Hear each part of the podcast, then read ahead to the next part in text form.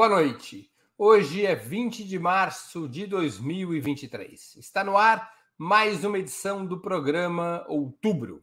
O IPEC, Instituto em Pesquisa e Consultoria Estratégica, sucessor do antigo IBOP, lançou sua primeira pesquisa sobre o governo Lula no último domingo, dia 19 de março. A pesquisa mostra que 41% dos brasileiros avaliam como boa ou ótima a nova administração, que caminha para finalizar seu terceiro mês de mandato. Para 24% da população, a gestão é ruim ou péssima, enquanto 30% a consideram regular. Esse percentual é superior ao de Jair Bolsonaro em março de 2019, quando tinha uma avaliação positiva de 34% da população, contra 41% de Lula agora. Naquela época, 24% consideravam o governo ruim ou péssimo, que era regular para 34%. Largando na frente de Bolsonaro, o terceiro governo Lula perde para os seus dois primeiros governos. No primeiro mandato do petista, em março de 2003, a avaliação positiva era de 51% e a reprovação de apenas 7%, enquanto 36% consideravam regular os primeiros três meses do primeiro governo Lula. Já em março de 2007, 49% dos brasileiros classificavam a gestão Lula, seu segundo governo, como boa ou ótima. Para 35%, era uma administração regular e ruim ou péssima para outros 16%. A pesquisa IPEC foi feita entre 2 e 6 de março, entrevistando 2 mil brasileiros e brasileiras de 16 anos ou mais por todo o país. A margem de erro estimada é de 2 pontos percentuais, para mais ou para menos, com um nível de confiança situado em 95%. Para debater essa pesquisa, hoje teremos a participação de Maria Caramês Carlotto, professora de Sociologia e Relações Internacionais na Universidade Federal do ABC. Victor Marques, também professor da Universidade Federal do ABC e diretor de desenvolvimento da revista Jacobin Brasil. E Valério Arcari, historiador e professor titular aposentado do Instituto Federal de Educação, Ciência e Tecnologia de São Paulo.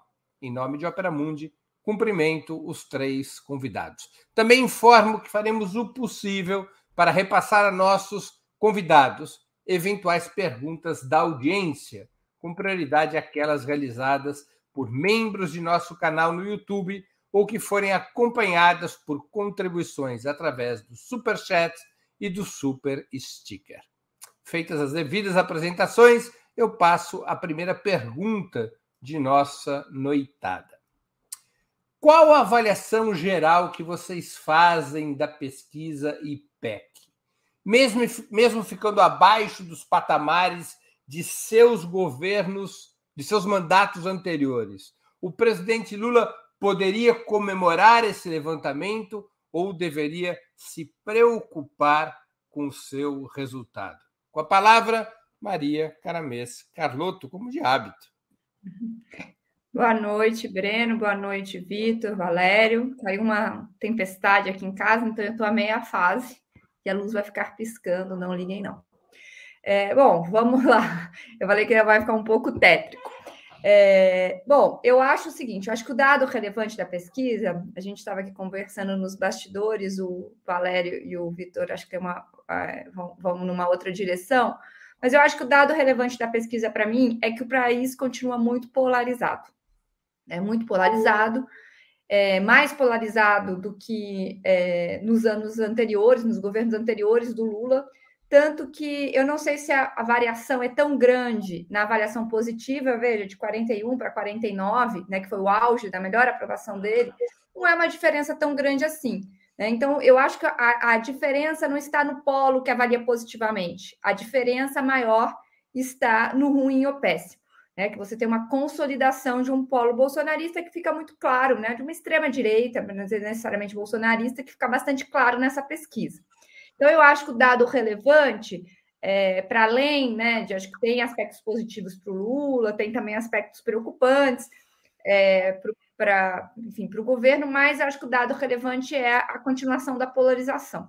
Né? Então você veja que a extrema-direita consolidou um polo e está ali no calcanhar do governo.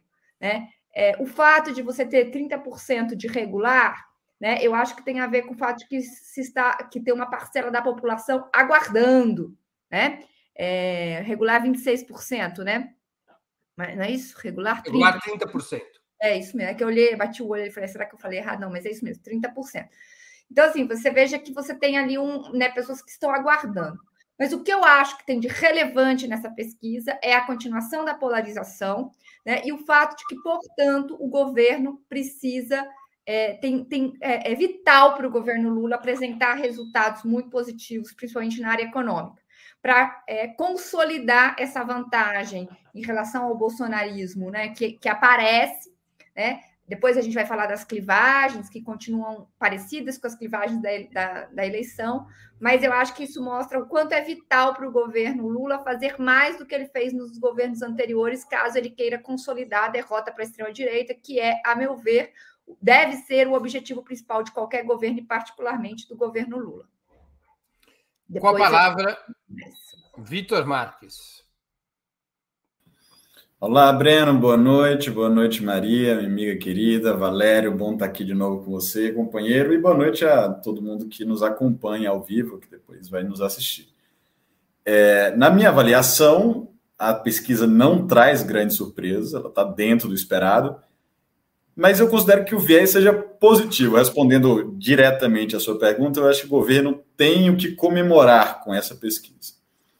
É, primeiro, porque ele já de cara aparece com um nível de avaliação positiva consideravelmente superior ao Bolsonaro, mesmo no seu melhor momento, né? Não só comparando o Bolsonaro no começo do governo, né, como no final do governo também, tá? Então, já de cara, entramos com o governo melhor avaliado do que está saindo.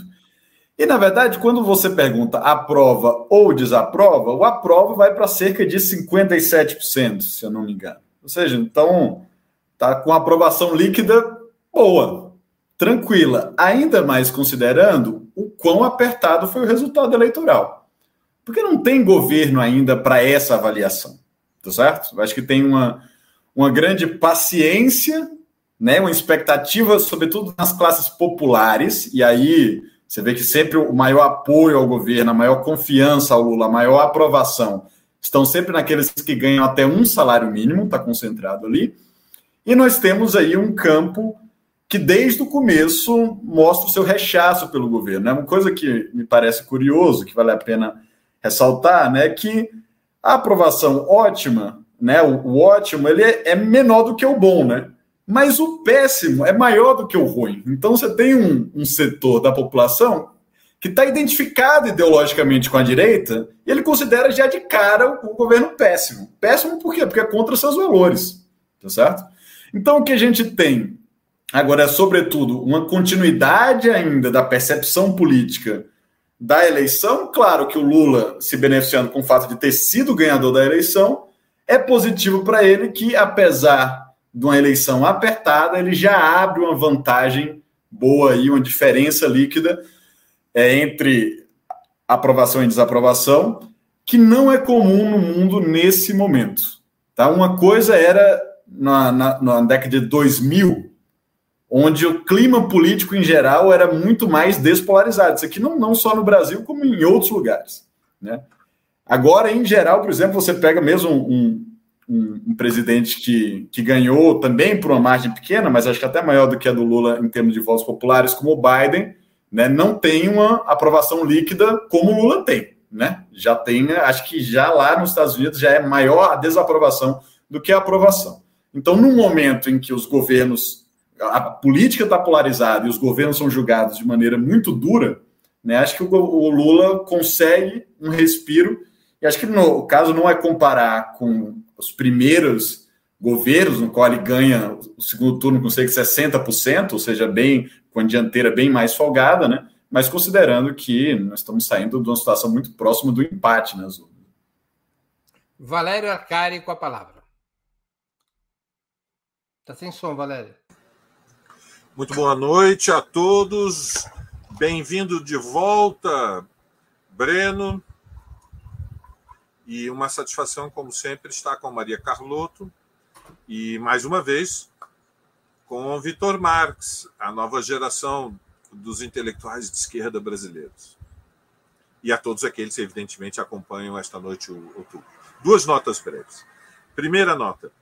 É, evidentemente, nós deveremos, devemos utilizar a pesquisa como um dos indicadores é, que balizam a evolução da situação política no contexto dos 100 primeiros dias, onde prevalece uma lua de mel, uma expectativa positiva diante da é, formação de um novo governo. Eu diria, como o Vitor, é, que os resultados são favoráveis ao governo Lula. Eu creio que eles expressam o impacto de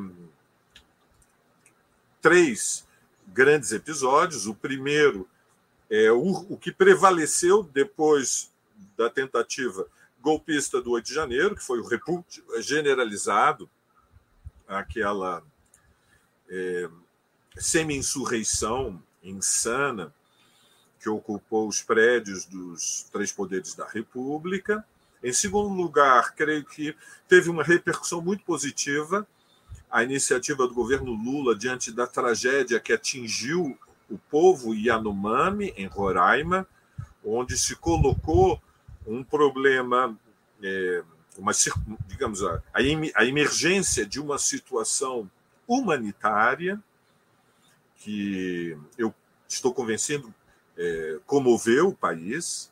E, em terceiro, a resposta do governo federal ao, às sequelas da terrível tempestade que se abateu sobre o litoral norte de São Paulo, tendo como seu centro é, São Sebastião, e, e, que é mais uma evidência do, dos perigos de eventos extremos diante da iminência do aquecimento global e da lentidão, né, a lentidão que nós podemos chamar de uma tartaruga tetraplégica com confusão mental da transição é, da transição energética.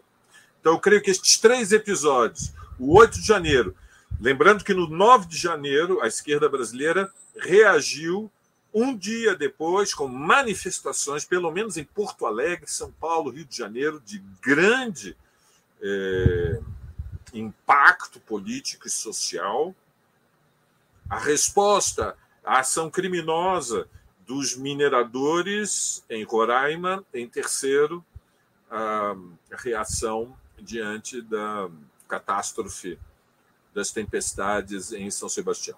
Então, esta é a primeira nota. A segunda nota, muito breve, eu creio que a pesquisa expressa que o Brasil continua fraturado, ou seja, ainda que a relação política de forças, quando nós pensamos a superestrutura, a luta de partidos, a relação entre as instituições, esteja mais favorável, na relação social de forças, que se faz num nível de abstração diferente quando se analisa as posições respectivas de cada uma das classes sociais, e esta pesquisa ela é um, uma variável que nos permite medir a relação social de forças, aí nós descobrimos que há um terço do país que se sente ameaçado pelo perigo comunista. Portanto, nós muito ameaçado, 40% de alguma maneira, mais 10% de alguma maneira ameaçada, portanto, temos uma consolidação, como disse Maria Carlotto, de uma extrema direita com liderança neofascista, com peso de massas no Brasil. Breno. Muito bem. Vamos a mais uma é, pergunta. Quando a pesquisa é dicotômica sobre aprova ou não aprova, o Vitor já citou isso, a maioria absoluta, 57%, aprova a maneira como o presidente está governando o Brasil, enquanto 35% desaprovam e 8% não sabem ou não responderam. Os números de confiança no presidente são semelhantes. Há uma outra pergunta na pesquisa se é você confia ou não confia no presidente Lula. Aí é uma pergunta que não é sobre aprovar ou desaprovar o governo, É confiar ou não confiar no presidente. Os números são, repito, semelhantes. 53% confiam no presidente Lula. 43%, no entanto, não confiam. Aí nós já vemos uma diferença, pula de 35% de desaprovação ao governo para 43% que não confiam no presidente. E 4% preferem não opinar. Se nós formos descer ao detalhe, nós perceberemos o seguinte: entre aqueles que aprovam o governo, é, as fortalezas da aprovação são as seguintes: os que têm 60 anos ou mais, 48% é, de aprovação. Os 48% de é, ótimo ou bom, perdão, não é de aprovação. Os que possuem ensino fundamental, 47%. Os moradores da região Nordeste, 53%. Os católicos, 45%. E os com renda familiar até um salário mínimo, 49%. Se formos avaliar aqueles que consideram o governo ruim ou péssimo, os que têm maior, os que têm ensino superior são os que pior avaliam o governo. 29% acham o governo ruim ou péssimo. Os que têm renda familiar maior do que cinco salários mínimos, 37% consideram o governo ruim ou péssimo. Os moradores das regiões norte e centro-oeste, 31%. O sul, 28%. E, finalmente, entre os evangélicos, 33% consideram o governo é, Lula ruim ou péssimo. Como que vocês analisam esses dados? O governo Lula ainda está longe de conseguir dividir e atrair setores médios da sociedade para apoiá-lo? Esses setores médios continuam sob a influência do antipetismo e da extrema-direita? Com a palavra, Vitor Marques. É, também para ser muito sumário, a resposta é, é sim, né? Dá para ver muito claramente que a fortaleza do, do governo de estar tá o, o, o, acúmulo de confiança está ali no. Então, é, é um, um, setor mais empobrecido da classe trabalhadora, né? Um setor pauperizado da classe trabalhadora. Até um salário mínimo, que no Brasil é um contingente, em termos absolutos, né, de numérico muito grande.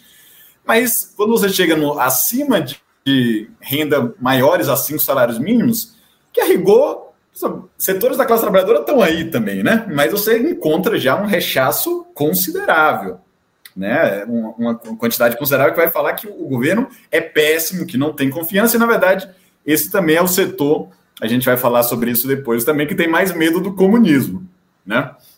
É, tem alguns elementos regionais também, né? Tanto o centro-oeste quanto a, o sul aparecem como regiões onde, digamos assim, o rechaço ao governo é maior. Né? Acho até que no Centro-Oeste é a quantidade de péssimo é maior.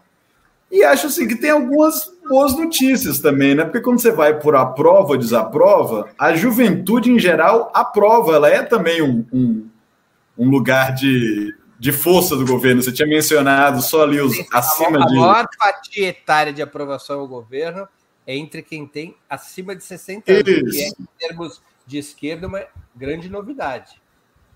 Não, exatamente. Mas quando você vai ver, por, por exemplo, em quem aprova ou desaprova, os 16 a 24 é 62% de aprovação. Né? Mais até do que os 60 a mais. Então, nesse quesito de aprovação, a juventude só... é um fortaleza do. deixa eu só fazer uma correção quando eu citei os 60 anos, eu citei entre aqueles que consideram o governo Sim. ou ótimo, não é a prova. Eu havia entendido prova, isso. Tá? Aí eu coloquei para o aprova e desaprova, onde esse número da juventude aparece. Tá? Só para dizer que ali também tem alguma coisa, né? nos setores mais jovens, 16 a, a 24.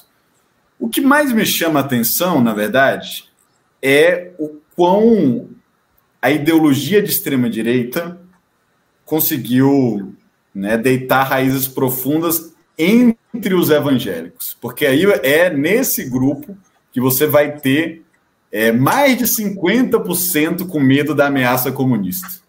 tá certo? Então, essa é talvez, e, e de novo, dentro dos evangélicos, há setores populares, a classe trabalhadora. É, é Para mim, é impressionante que o, que o governo Lula ainda não tenha conseguido ganhar algum, penetrar mais nesse setor.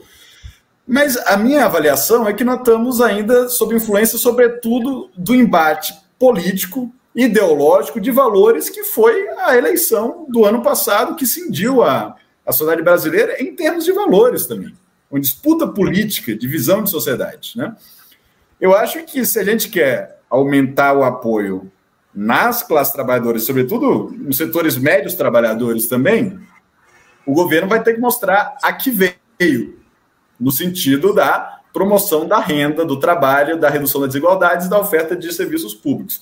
Isso ainda não deu tempo de, de mostrar serviço, mas para mim é o que vai se tornar decisivo na batalha política ideológica. Valério Arcari com a palavra. Bom, muito bem. Eu concordo com o que o Vitor disse. É, vou explorar o tema por outro ângulo. Outro ângulo. duas notas com uma abertura. abertura.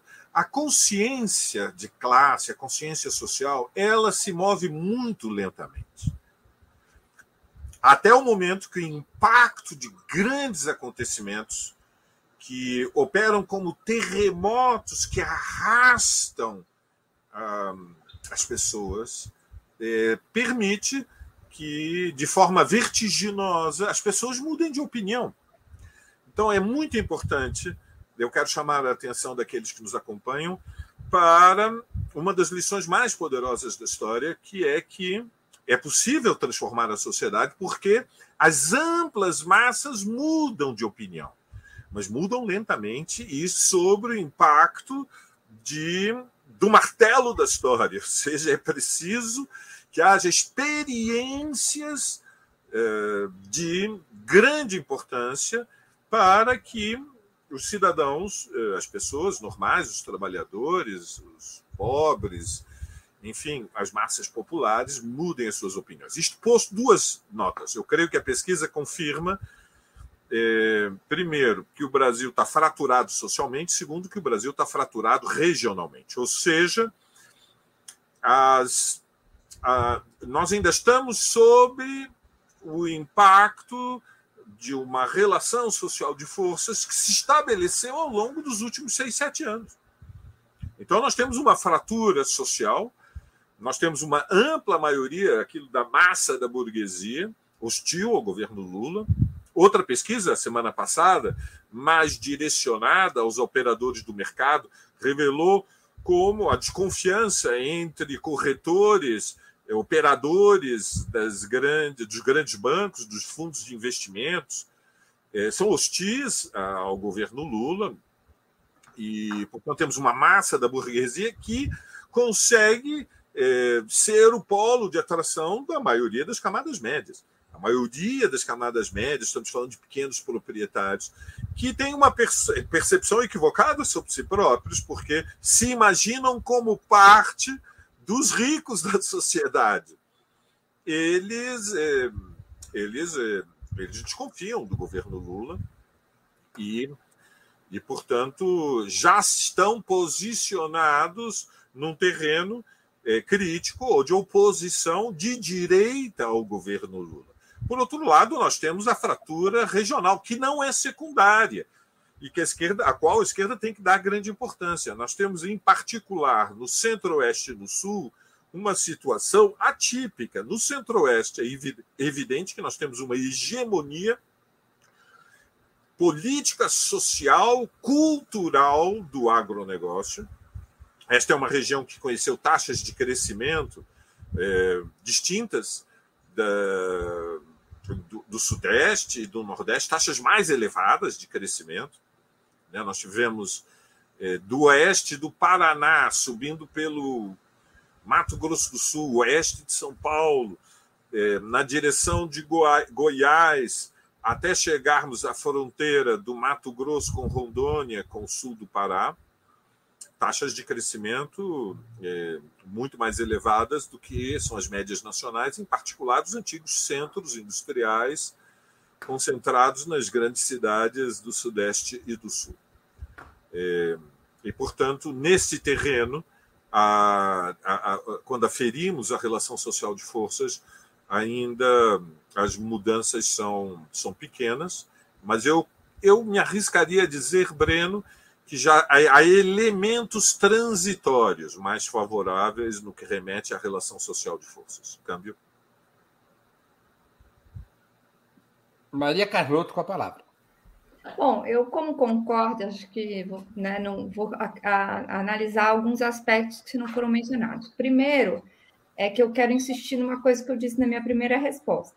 Né? Eu tinha até separado para é, mencionar exatamente nos termos que o Breno colocou. Qual é a fortaleza do governo Lula?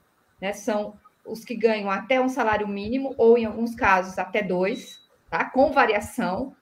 Os pretos e pardos, acho que esse é um ponto também importante, que foi uma clivagem muito importante na eleição, talvez a mais importante no fim das contas, né? porque a, a diferença entre as mulheres foi diminuindo. É, Nordeste, então tem a clivagem regional, é, e escolaridade até é, é, fundamental. ensino fundamental. Então, o que, por que, que eu estou dizendo isso? Porque este é um setor aonde o Lula não pode é, errar. Né? Ele não pode perder essa base de apoio, porque a base de apoio dele em outros setores é bem mais frágil.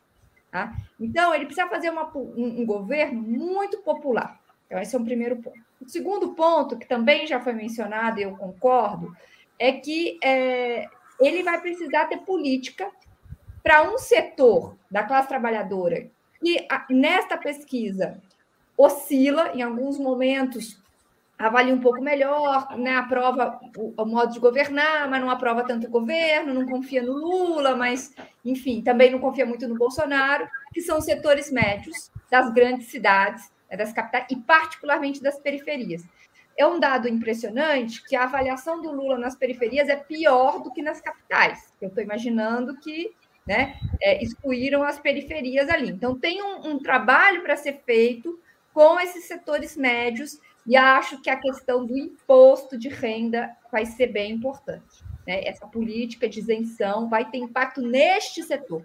E esse é um setor que, a, que o Lula precisa, é, onde ele precisa apresentar políticas. É um setor tanto é, que vai ser impactado tanto pela política de, de, isenção do imposto de renda, quanto pela melhoria dos serviços públicos, que é outra coisa que o Lula precisa buscar. Nos dois casos, ele vai ter que enfrentar os fiscalistas do governo, e os neoliberais, que é outro desafio aí que está posto. E, por fim, é, uma coisa que eu acho que o, o, o Valério já comentou do Nordeste, né, dessa clivagem regional, mas não é uma clivagem puramente regional, ela é uma clivagem que tem a ver com o perfil do capitalismo brasileiro nessas diferentes regiões.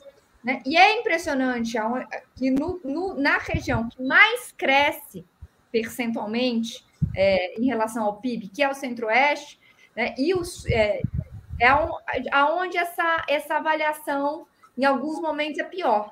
Então, você tem um polo dinâmico, que tem a ver com o agronegócio, que se expandiu né, para um eixo ali do centro-oeste, norte, e um setor do sul, já concluindo, que também é, é um desafio para o Lula.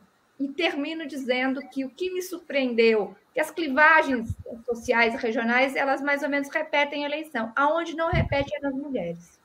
Ali eu acho que tem uma coisa para se prestar atenção.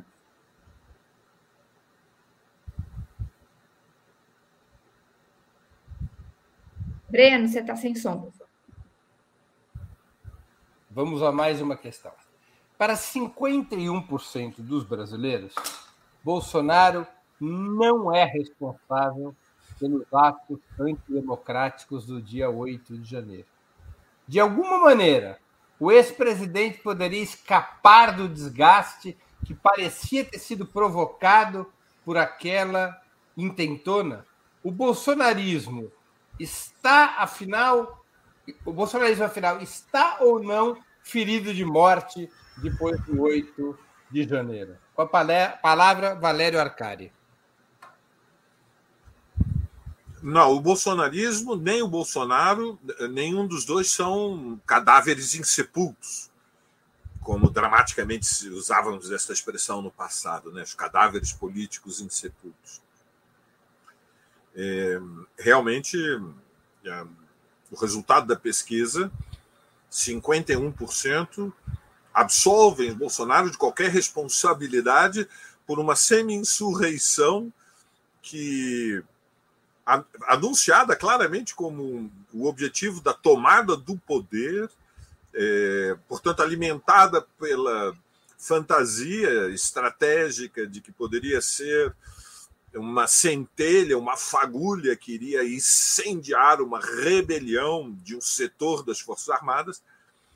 É realmente impressionante como está blindada a mentalidade da base social da extrema-direita que está disposta a absolver, ou seja, a anistiar antes de qualquer investigação, eh, o resultado de uma investigação mais eh, minuciosa ser feita, Bolsonaro de qualquer responsabilidade. Isso responde, eu acredito, Breno e aqueles que nos acompanham, ao fato de que eh, na base social do bolsonarismo, a expectativa de liderança dele eh, permanece fundamentalmente intacta.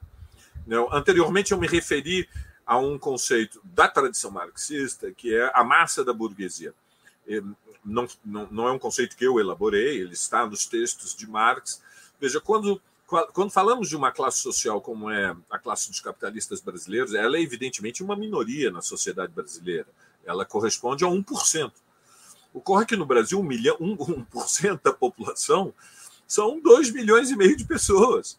E, portanto, e entre os capitalistas há enormes hierarquias, e, na verdade, são 0,1%, são não muito mais que 200 mil pessoas que concentram a riqueza e que, e que portanto, têm um, um peso político desproporcional.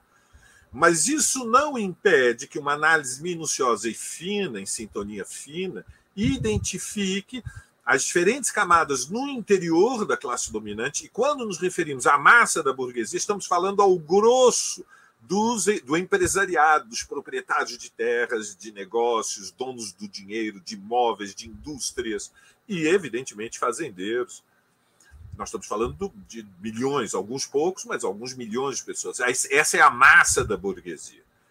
É, mas é, os números da pesquisa, retornando ao foco, eles é, revelam e nos deixam estupefatos diante da, é, repito, blindagem que protege a autoridade do Bolsonaro na sua base social e que anuncia, primeiro, que é uma tarefa central a condenação dos golpistas e a investigação chegar até o Bolsonaro, e é central a luta pela prisão de todos os responsáveis, incluindo o Bolsonaro, que foi o incentivador, o mentor político mais importante da rebelião, desde que, desde diante do seu da sua cumplicidade com os movimentos de caminhoneiros ao final do segundo turno, passando pela concentração dos quartéis, até ao levante do 8 de janeiro.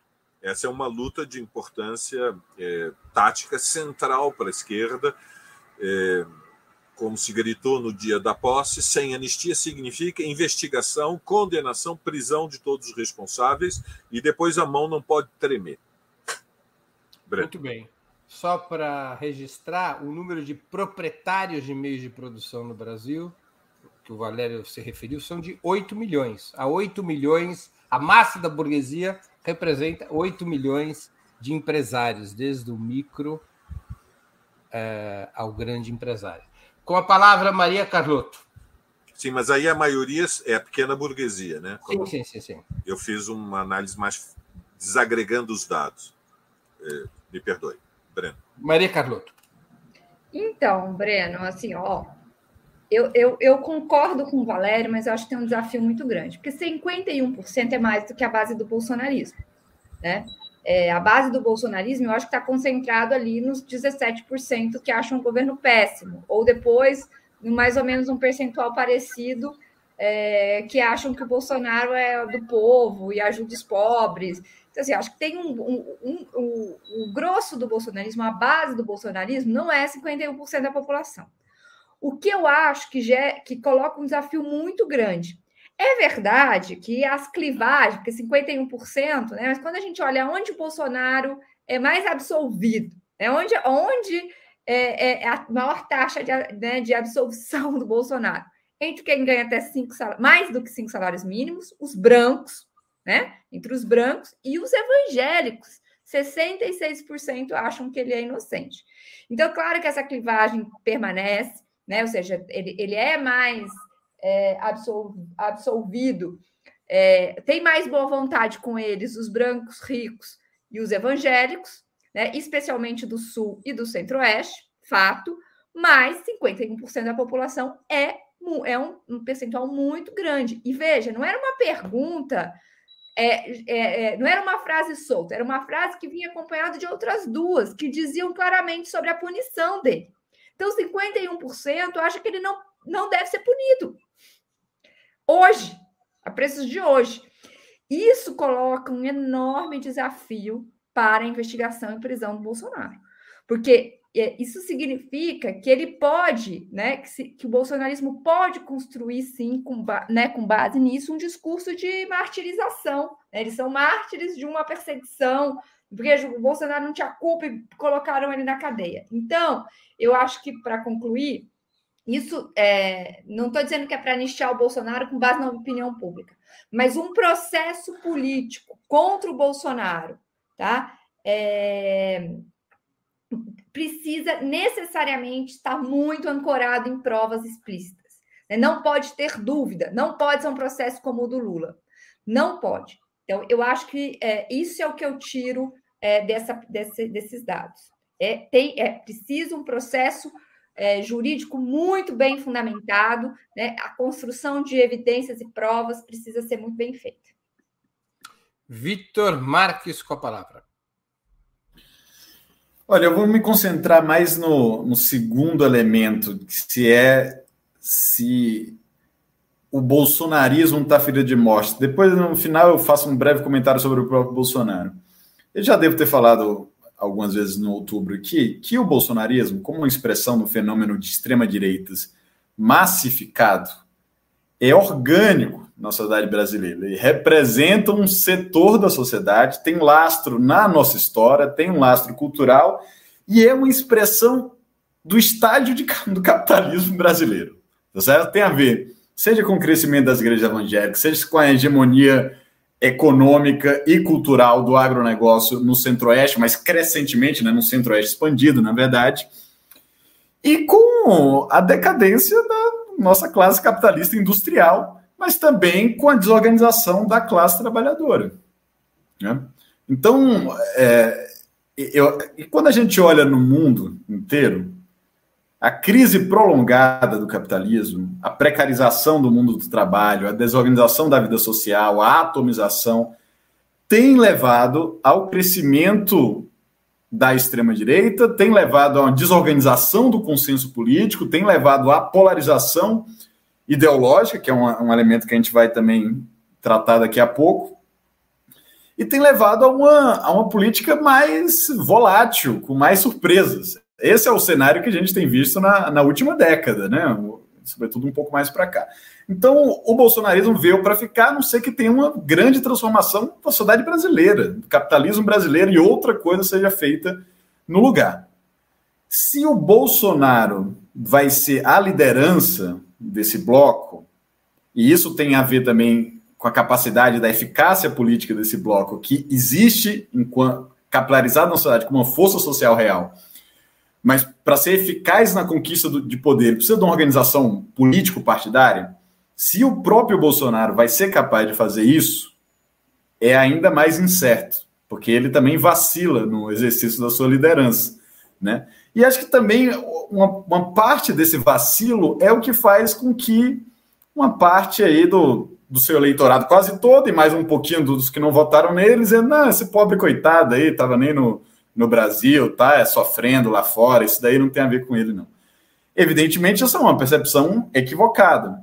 mas ela vem de uma, uma espécie de debilidade da figura que o Bolsonaro tem vendido dele mesmo, tá certo? E que, para mim, é, aponta que o próprio Bolsonaro tem dúvida se ele quer assim, comprar essa batalha e ser o principal protagonista da liderança política da, da extrema-direita brasileira, e mesmo se ele tem capacidade de fazê-lo.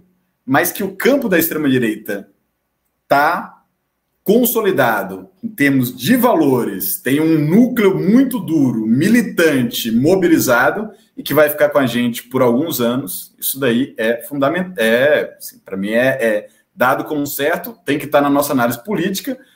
Daí a, o fundamental de novo que o governo Lula tem que entregar, entregar para sua base popular, responder às expectativas populares, a esses setores que estão colocando confiança nele e estão otimistas com o governo. Essa é a nossa base social fundamental, essa é o, a, o núcleo da nossa maioria social, e ela só vai ser mantida se as suas expectativas materiais forem atendidas. Muito bem, vamos a mais uma questão. Para 44% da população, vocês três já citaram essa questão. Para 44% da população, o Brasil corre o risco de virar um país comunista. Esse marcador significa que as doutrinas de extrema-direita estão enraizadas? Como lidar com essa percepção? Grosso modo, há três alternativas. Fazer de conta que o problema não existe é uma alternativa. Não tratar desse tema. Tem uma segunda alternativa seria você emitir pela comunicação e pela política sinais absolutamente contundentes de que este governo e as forças que o sustentam nada tem a ver com o comunismo. Ajudaria nessa direção, por exemplo, condenar países como Cuba. Há uma terceira alternativa que é combater a, a, a percepção do que esse percentual da população tem do que vem a ser comunismo. Nós sabemos que, por comunismo, esses 44% entendem as mais diferentes coisas e provavelmente uma parcela muito pequena compreende isso na sua no seu rigor conceitual, ou mais ou menos no seu rigor conceitual. Portanto, como enfrentar esse problema? Esse é um problema a ser enfrentado? Isso é um marcador de que as doutrinas de extrema-direita ganharam raiz? Com a palavra, Maria Carlotto. Breno, primeiro um comentário sobre a formulação, né? Corre o risco de virar um país comunista. Corre o risco já é uma coisa né, que, assim, então a formulação da pergunta já induz também uma determinada resposta, eu acho. Né? Então, acho que tem que se atentar para isso. Do mesmo jeito que a pergunta sobre a polarização é muito ruim, porque ela já induz a resposta.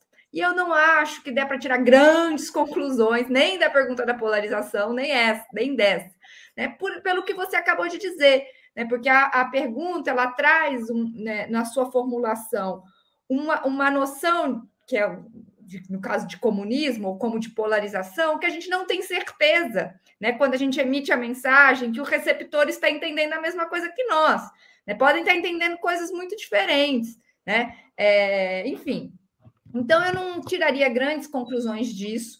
É, e acho que, enfim, é uma. É uma não, definitivamente não acho que o governo Lula deveria se pautar por esta preocupação especificamente. Eu acho que nem nessa, nem da polarização, não acho que tragam muitas questões para o governo, não.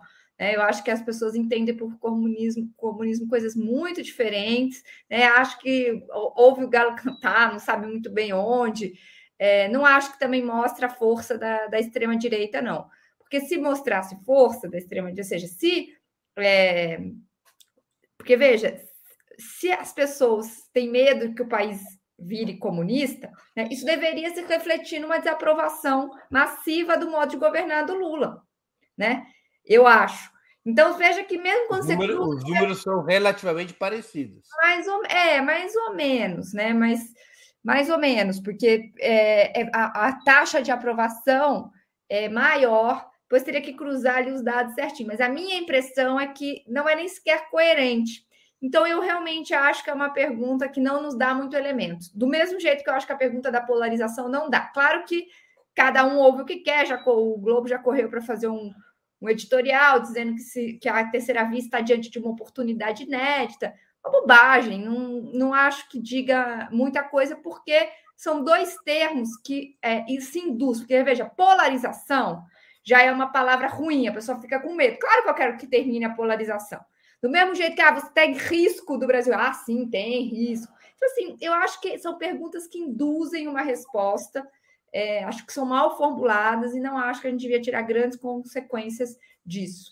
Né? Não acho que, para concluir assim, que, a, que o, a, a clivagem essencial do Brasil hoje se manifeste nesta resposta.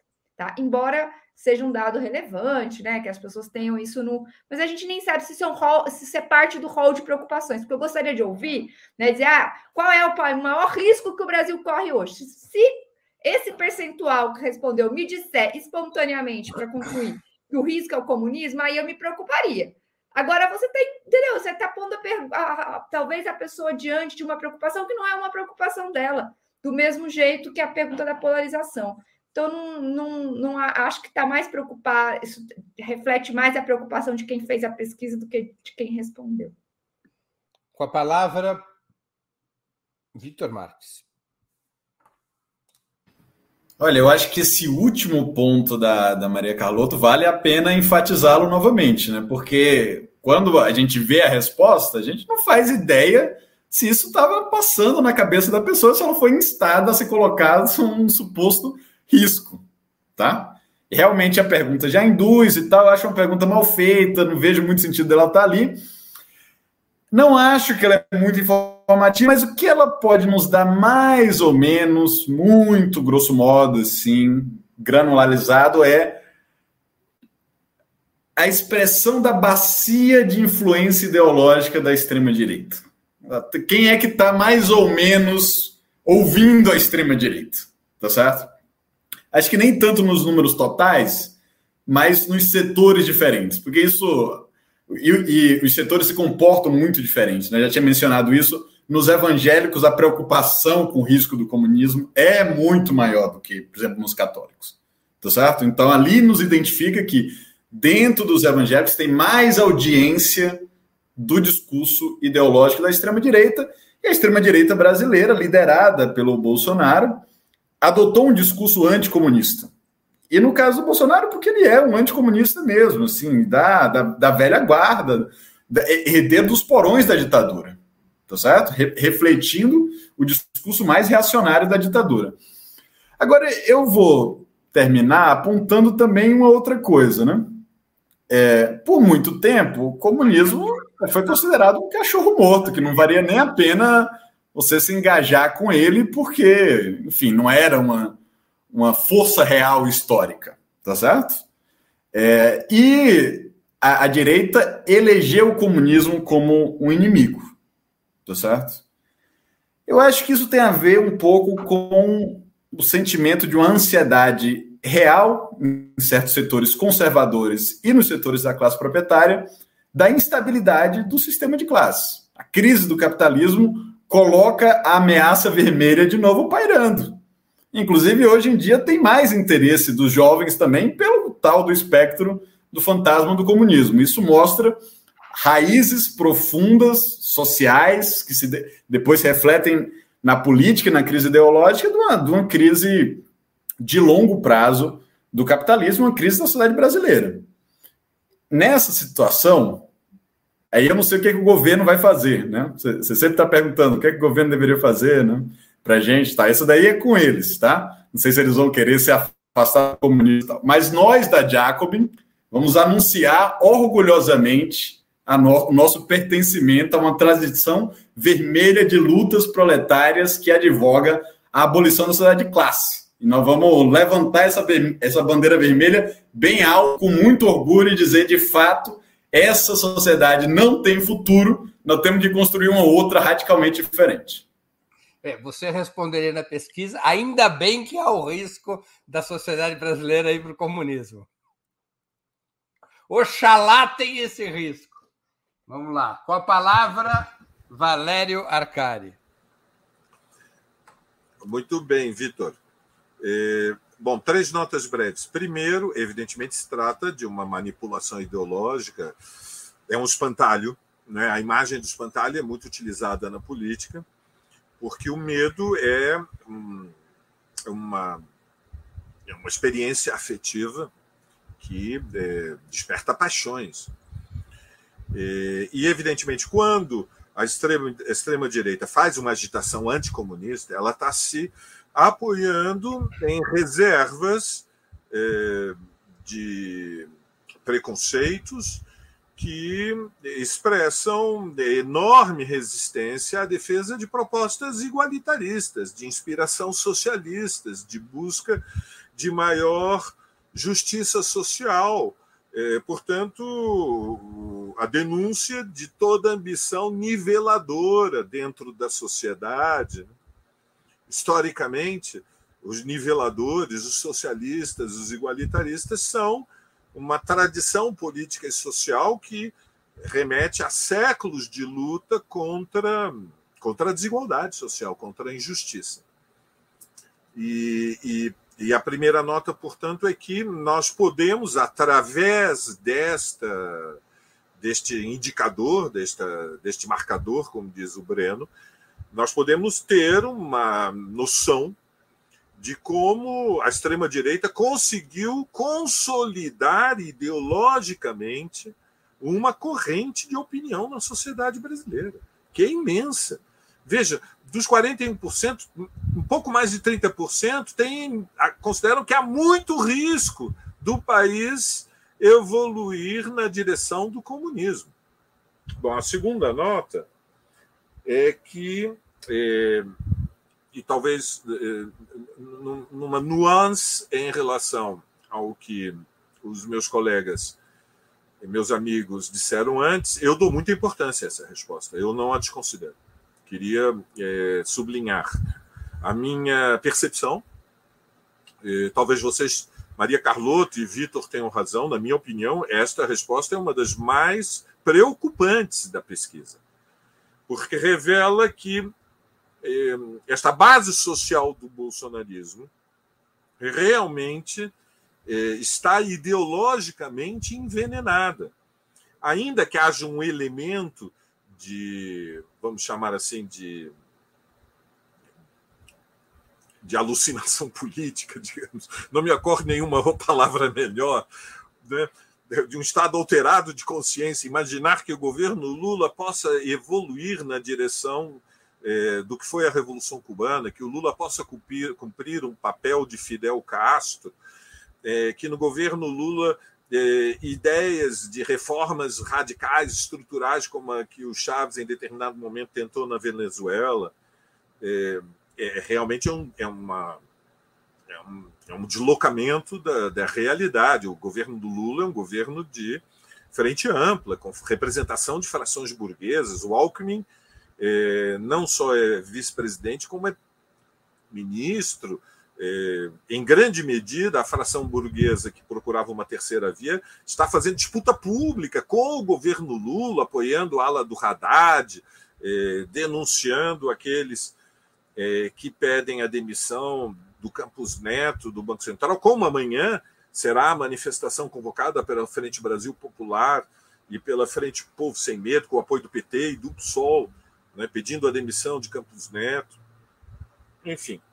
E terceiro, o desafio do Breno, por último, qual é o papel da esquerda? Bom, o papel da esquerda é defender que o governo deve atender, e o mais rapidamente possível, as demandas populares. Como disse Maria Carlotto, nós precisamos de uma reforma tributária para taxar os super ricos. Nós precisamos de uma disputa ideológica de que os bilionários são inúteis, que nós não precisamos, não há porquê eh, legitimar a existência de bilionários. Vejam a crise da falência das americanas e dos três super ricos brasileiros, que são os acionistas majoritários que controlavam americanos. Vejamos o que aconteceu no mundo a semana passada, com a falência do Silicon Valley Bank e depois do Credit Suisse, que acabou de ser comprado com o apoio do governo suíço pelo, pelo UBS criando mais um gigante financeiro de proporções monstruosas, com ativos superiores a 5 trilhões, ou seja, alguma coisa próxima a 5% do produto interno mundial. É, e, portanto, há uma disputa ideológica a fazer contra a desigualdade social, contra é, o abuso da concentração da riqueza em defesa do igualitarismo e do socialismo. E, portanto, o papel da esquerda marxista deve ser exigir, apresentar diante do governo Lula a disposição de taxar os super ricos, isentar os trabalhadores até 5 mil reais do pagamento do, do imposto de renda, aumentar o salário mínimo, abrir frentes de trabalho de obras públicas para reduzir de forma vertiginosa o desemprego e todo tipo de medidas que têm uma dinâmica anticapitalista. É na luta de ideias com coragem, com firmeza, com com grandeza, né, que nós disputamos a consciência de milhões de pessoas. E viva a Jacobin! Levantemos as bandeiras vermelhas. É, o futuro é socialista. Breno. Muito bem, vamos à última pergunta da noite, a qual eu vou agregar duas perguntas aos nossos espectadores, vocês se sintam livres para respondê-las. Outro marcador da pesquisa IPEC. Nessa pesquisa, 57% afirmaram que gostariam de ter uma terceira via para evitar a polarização no país. Isso representa que a direita liberal, aquela velha direita que governou o país nos anos 90, que foi oposição aos governos Lula e Dilma, que comandou o golpe de 2016, normalmente organizada em partidos como o PSDB, o MDB, o DEM, com forte presença nos meios de comunicação. É, isso representa, esse marcador representaria que a direita liberal teria campo para renascer como força protagonista até 2026? E as perguntas dos nossos espectadores são do Pablo Antunes, que é membro do canal. Os debatedores concordam que a retórica dos militares de 1964 está ganhando a opinião popular dos civis em 2023. E a Maria Luzia Gomes Fonseca, também membro do canal, que pergunta: Boa noite. A imunidade religiosa contribui para isso? Provavelmente para esse grau de conservadorismo na sociedade brasileira. Quando o governo vai acabar com a imunidade religiosa? Com a palavra, Vitor Marques. Respondendo à pergunta do Pablo rapidamente, né, a retórica dos militares de 64 foi ensinada para o Bolsonaro, que a repetiu enquanto era, enquanto estava lá nos quartéis, continuou usando a mesma retórica, só que como um elemento isolado dentro do, do sistema político da Nova República. E quando a Nova República entrou num processo de crise, orgânica e decomposição, esse essa retórica que Bolsonaro herdou diretamente dos militares de 64 ganhou audiência de massas. E aí a extrema-direita passou a liderar o campo da direita.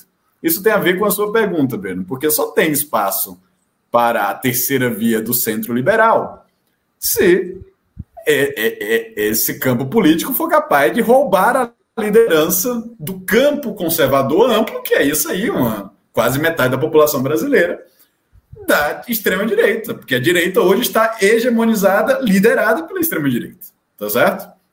Então isso aí é uma disputa deles. Não sei o que, que vai acontecer. Se o bolsonarismo se fragmenta, entra numa dinâmica de luta fratricida, facilita o, o trabalho da, da direita centrista, da direita mais liberal. Também tem que saber que que essa, como é que essa direita vai se comportar frente ao governo Lula. Se ela vai fazer uma oposição aberta, se ela vai aderir mais ou menos.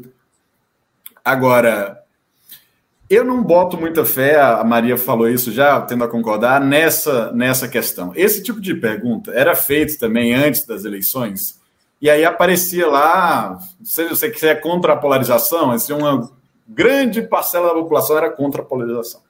Aí a, a centro-direita ficava, opa, é nós. Então tem um espaço aqui que não é nem Bolsonaro, nem Lula, nós vamos. Na hora do vamos ver, não se viabilizou. Não se viabilizou por quê? Porque tem a, o, o, nucleamento social dessas forças, tá certo? Por que, que o, o, o lulismo ou o PT tem força? Está ligado organicamente aos sindicatos, aos movimentos populares, ao movimento social, a uma corrente de, de opinião pública de esquerda, tá? Então, mesmo quando ele não é maioria, tem lá os seus 30% a partir do qual ele pode disputar a maioria, tá certo? E hoje em dia também o, o, o a extrema-direita, na sua forma bolsonarista, tem um, um, um núcleo, tá? que é o, o começo da aglutinação para um campo político. Então, acho que, como esses núcleos estão muito consolidados, não sobra muito espaço para a direita liberal, não. Ela tem um grande trabalho pela frente. Se ela quiser realmente voltar para a disputa, ela tem que esmagar e tirar o bolsonarismo de jogo. Aliás, se ela quiser fazer isso, eu até apoio e tal, é, é seria uma coisa útil para o país. Valério Arcari com a palavra. Bom, muito breve, três perguntas. Bom, sobre a imunidade religiosa, eu presumo que a Maria Luzia está se referindo à isenção fiscal das igrejas. É, é, claro que a isenção fiscal permitiu que surgisse, proliferasse, agigantasse, se multiplicassem igrejas que são negócios, negócios do, na disputa, de, digamos, da consciência, oferecem uma visão do mundo, oferecem também um espaço de sociabilidade nas, na, nas regiões mais empobrecidas é, do país. E claro que a isenção fiscal é, é, explica, em grande medida, o, o enriquecimento vertiginoso de diferentes igrejas evangélicas, e se trata de uma aberração no século XXI a preservação dessa isenção fiscal, que é, digamos, uma herança arcaica eh, do século XIX, das condições muito limitadas nas quais eh, foi possível a proclamação da República, ou seja, elas são aquilo que na tradição marxista nós chamamos a a natureza incompleta da revolução burguesa no Brasil, ou seja, a classe dominante, o mundo capitalista, deveria há muito tempo ter separado de forma é, irreversível o Estado da Igreja, o que significa, sim, que não, não se justifica é, a preservação, no início da terceira década do século XXI, desse privilégio, ah, repito, anacrônico, absurdo. Bom, as outras duas perguntas mais rápidas. Primeiro, é, ninguém pode prever o que vai acontecer nos próximos quatro anos. Não falta quem goste de fazer esse tipo de previsões, mas não me parece que seja muito sério. É, evidentemente, vai ocorrer uma disputa pelo espaço da oposição de direita ao governo Lula. Essa disputa será feita com maior ou menor intensidade entre a extrema-direita e a representação orgânica da fração é, dos grandes capitalistas que ensaiou a construção de uma terceira via, digamos com todas as letras, fracassou.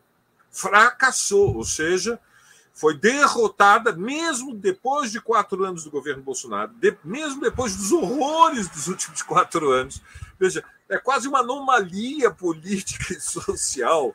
O Brasil foi atingido de uma forma desproporcionalmente cruel pelo impacto da pandemia da Covid-19. Ainda assim, o governo Bolsonaro chegou ao segundo turno com 49% dos votos. Do primeiro para o segundo turno, o Bolsonaro cresceu.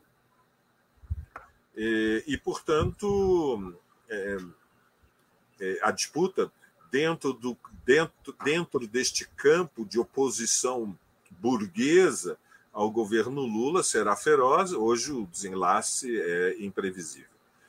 E terceiro, sobre a pergunta do, do Pablo Antunes, é, eu não creio que as ideias fascistas é, nós possamos estabelecer um fio de continuidade histórico ininterrupto entre as ideias fascistas que, em grande medida, alimentaram a base social do golpe militar de 64,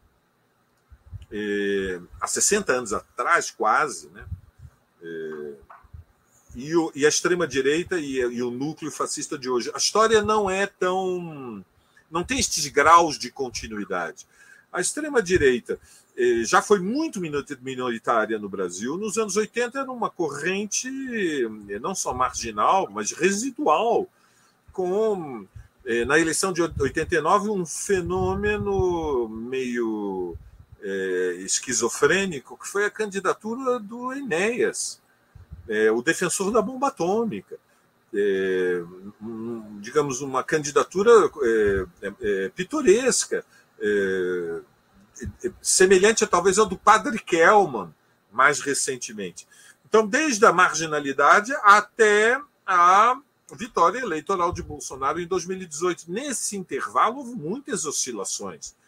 E, e portanto, não creio que haja esta, esta continuidade ininterrupta. Claro que sempre existiram núcleos duros fascistas, eh, se preservaram, eh, mas a sua influência já foi eh, já foi muito minoritária e eu estou convencido que o bolsonarismo pode ser derrotado e que é uma das tarefas centrais, se não for a mais importante, da etapa política que nós estamos, é, reduzir o bolsonarismo a uma corrente nanica. E, portanto, é preciso, mas para isso é preciso vontade política de lutar, disputa de consciência, disputa ideológica e política. E nós temos que ocupar um espaço na comunicação social, através das redes, e também nos locais de trabalho, é, para isolar a extrema-direita e encurralar o bolsonarismo e, portanto, mudar a relação de forças sociais. E eu estou convencido que nesta, digamos, nesse, nesse combate nós podemos ser vitoriosos. E ainda que o bolsonarismo, é, ainda no fundamental esteja a sua influência esteja intacta na sociedade, isso é transitório e vai mudar. Oxalá o mais rápido possível, Breno. Com a palavra, Maria Carlotto. Então, Breno, parecem três perguntas bastante desconectadas, né? Uma é relativa à polarização, outra se os militares, é, a retórica militar está com força, e uma outra sobre imunidade religiosa, sobre o papel das religiões. Elas parecem desconectadas, mas eu acho que elas estão profundamente conectadas. Essas três questões. Eu vou explicar, eu vou tentar explicar por quê. Né? Em primeiro lugar, eu acho que o, é, a, essa, apesar de eu ter dito, né, e realmente acho que não dá para tirar grandes conclusões da pergunta sobre o comunismo, se o Brasil corre o risco de virar comunista, eu concordo com o Valério que ela expressa alguma coisa. E ela expressa o quê? Aliás, com o Valério e com o Vitor, né? Expressa o fato de que os, a extrema-direita elegeu o comunismo como seu principal adversário, mesmo que para eles até o Alckmin seja comunista. Dizer que o governo de frente ampla não quer dizer muita coisa para esse setor, porque eles acham que o, que o, comunismo é realmente todos aqueles que fazem parte do Pacto de, de 88. Agora, por que, que a extrema-direita elegeu o comunismo como seu é, adversário? Porque eles trabalham com um horizonte de expectativas de profunda transformação. Ou seja, e aí vou, vou, tentar conectar essas perguntas. Eu acho que a gente vive uma crise muito profunda do capitalismo, da sociedade. São crises que se sobrepõem, né? crise ambiental, crise democrática, né? crise econômica, e que diante dessa crise você tem dois caminhos. Um é o da extrema direita, que aponta para um horizonte de expectativa de transformação social, né? que, embora profundamente reacionário, que só tem paralelo com a ruptura social que o comunismo propõe, né, em termos, de, em termos de, de transformação da realidade social. Embora em sentidos diametralmente opostos, eles estão dialogando, eu acho que a extrema-direita né, e, a, e, a, e o comunismo, no sentido de que é preciso uma outra sociedade. E quem é, também aponta para uma, trans, uma, uma superação, embora de natureza distinta, é a religião. É por isso que, num contexto de crise profunda como essa, quem é que ganha força? A extrema-direita, e não acho que tenha a ver exatamente com a continuidade em relação aos militares, eu concordo com o Valério, né? a extrema-direita, porque aponta para uma.